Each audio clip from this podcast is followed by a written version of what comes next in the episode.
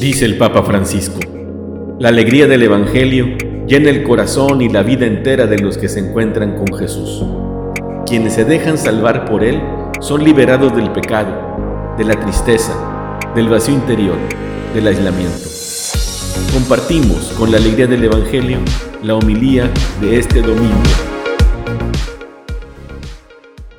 El Señor esté con ustedes. Lectura del Santo Evangelio según San Mateo.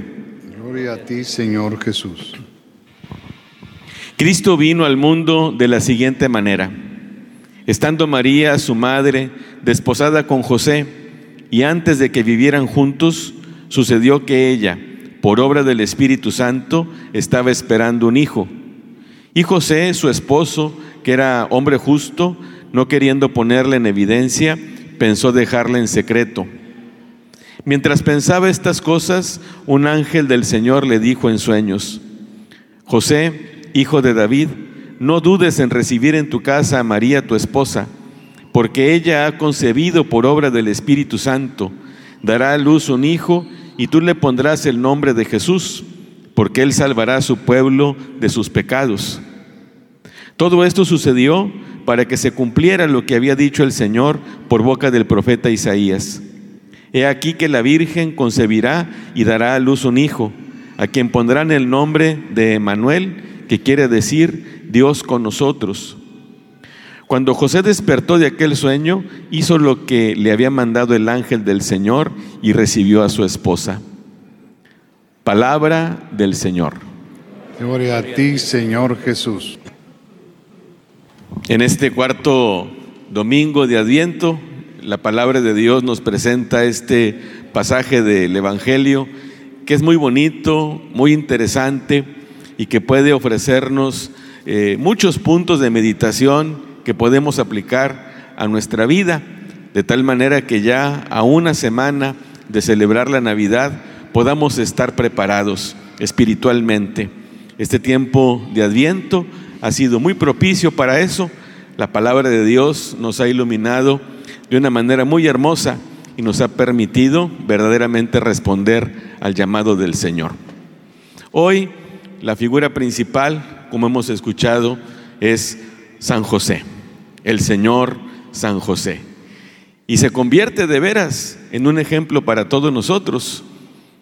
Él enfrenta una situación muy difícil, ya estaba desposado con María. Esa era la costumbre. Había un compromiso fuerte entre un hombre y una mujer en circunstancias pues muy distintas a las nuestras, pero este, este compromiso al que llamaban así desposorio era ya una institución, de tal manera que incluso para deshacerlo se requería de un divorcio. Era ya, era, era mucho más que la simple pedida que tenemos aquí en, nuestros, en nuestro país. Ya cuando alguien pide a alguien y se oficializa, bueno, todavía se puede romper el compromiso y no es raro que de repente devuelvan el anillo.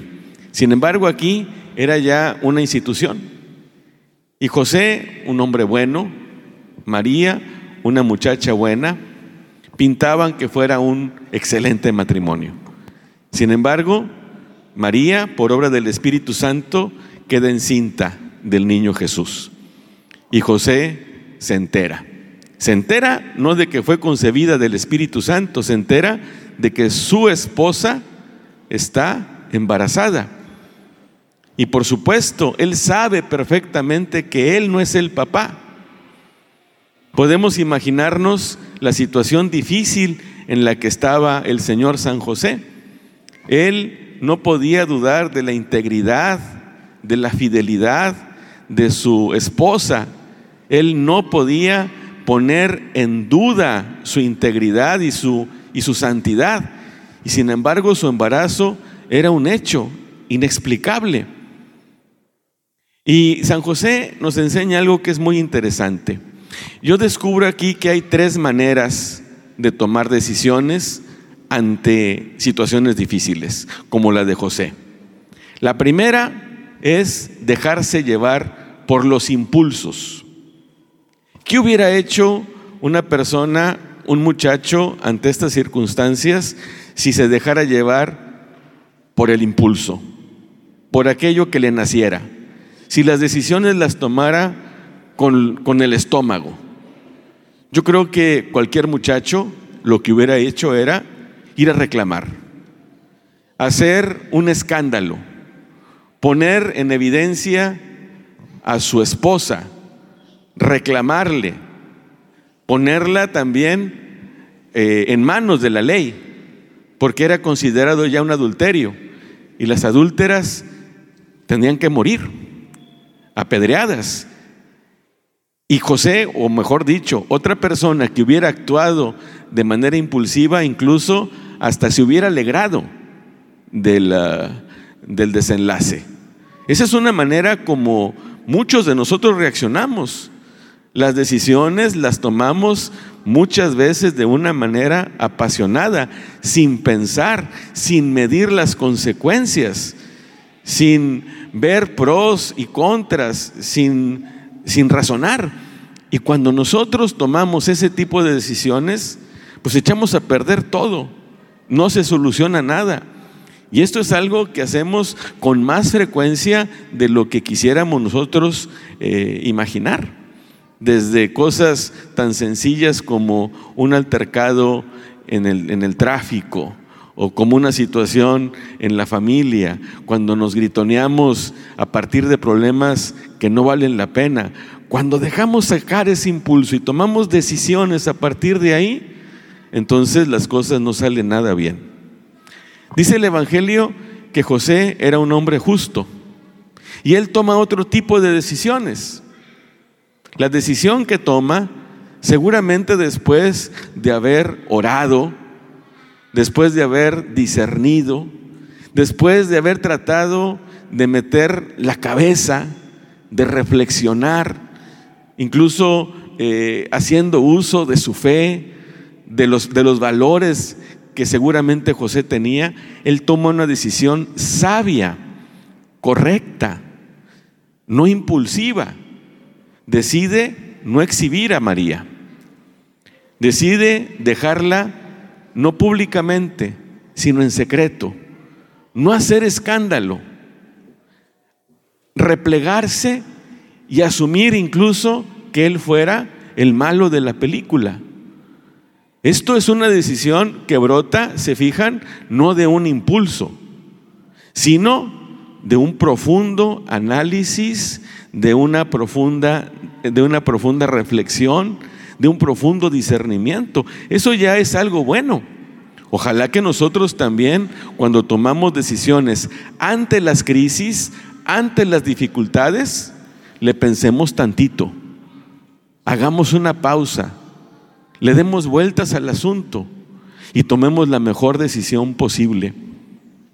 Sin embargo, y esto es muy interesante, aunque fue una buena decisión la que José tomó, no era la decisión que Dios esperaba, que Dios quería. La decisión tenía que ir todavía más allá. Y envía en sueños a José al ángel. Me llama la atención, ¿eh? de que José, al final de su discernimiento y de su decisión, aunque seguramente todavía eh, con muchas dificultades espirituales y psicológicas, se puede dormir. No se quedó en vela, sin poder conciliar el sueño, duerme y ya dormido, Dios le revela qué es lo que pasa. Yo tengo un plan y tú vas a entrar directamente, José. Tú vas a ser parte importante de la salvación de la humanidad. Porque yo quiero enviar a mi hijo y que sea verdaderamente hombre de la dinastía de David. Yo quiero que sea el rey. Quiero que sea el salvador del mundo. Él, el que está esperando tu esposa, es el Mesías. El que el pueblo de Dios ha estado esperando por los siglos. El que anunció el profeta Isaías cuando dijo, he aquí que la Virgen concebirá y dará a luz un hijo y le pondrá por nombre Emanuel. Es mi presencia en medio de la humanidad. Tú vas a ser su papá. Tú le vas a poner el nombre. Tú le vas a decir, tú vas a decir que se llame Jesús. Y José, cuando despierta, me llama la atención también eso poderosamente, inmediatamente obedece. No temas en recibir a María en tu casa. ¿Y qué hace José? La recibe en su casa. Y participa él del plan de Dios. Toma otra decisión, un tipo distinto de decisión. Y es la decisión que viene de la claridad que Dios da en la conciencia y que nos permite ser partícipes del plan que Dios tiene para su familia, para sus hijos, para el mundo. Son tres maneras de decidir, tres actitudes que hoy, hoy el Evangelio nos pone. Bueno, la primera la, la podemos conocer por la experiencia y que José no realizó. Dejarnos llevar por los impulsos. La segunda, pensarle un poquito y actuar maduramente. Pero la tercera es que esas decisiones sean tomadas a partir de lo que Dios quiere, de lo que Dios nos manifiesta. Y creo que esta también es una buena enseñanza para nosotros. Cuando tengamos que tomar una decisión difícil ante un problema, ante una crisis, ¿qué tenemos que hacer? Pedirle a Dios que nos envíe a su ángel y que nos diga las cosas en el oído. Que de alguna manera Dios nos haga ver cuál es su voluntad. Fíjense cómo echa a perder todo cuando nos, dejamos llevar por los impulsos. Fíjense cómo es bueno, pero no basta la sabiduría meramente humana. Es necesario que nuestras decisiones ante situaciones difíciles actuemos como Dios quiere, porque sólo así es posible que Dios vaya cumpliendo, realizando sus planes, como pasó en el Evangelio. A través del sí de María, en la anunciación con el ángel y a través de la obediencia de José se realiza el plan de Dios. Y el niño que espera María y que vamos a celebrar su nacimiento en una semana es verdaderamente hombre porque nace de una mujer. Y es verdaderamente Dios porque nace o es concebido por la acción del Espíritu Santo. Y Él es el Salvador del mundo. Ese bebito a quien vamos a acostar en un portal en su pesebre, ese bebito es el niño Dios. Y es el Dios con nosotros. Y es el Salvador del mundo. Por eso se llama Jesús, el Salvador de todos los hombres. Y esa es nuestra fe. Y eso viene en beneficio de todos nosotros. Por eso qué bonito que en nuestros nacimientos esté el Señor San José, y la Santísima Virgen María. Ambos siempre dispuestos a obedecer el querer de Dios y no solamente nuestros impulsos, no solamente la sabiduría humana, sino la sabiduría que viene de Dios. Vamos a pedirle al Señor que nos ayude.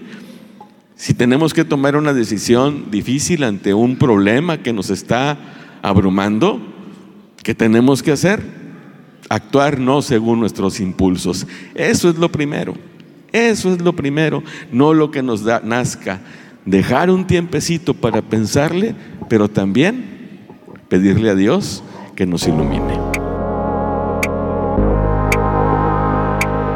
La palabra de Dios es viva, eficaz y más cortante que una espada de dos filos. Ella penetra hasta dividir alma y espíritu, articulaciones y médulas y discierne las intenciones y pensamientos del corazón. Dios nos bendiga a todos.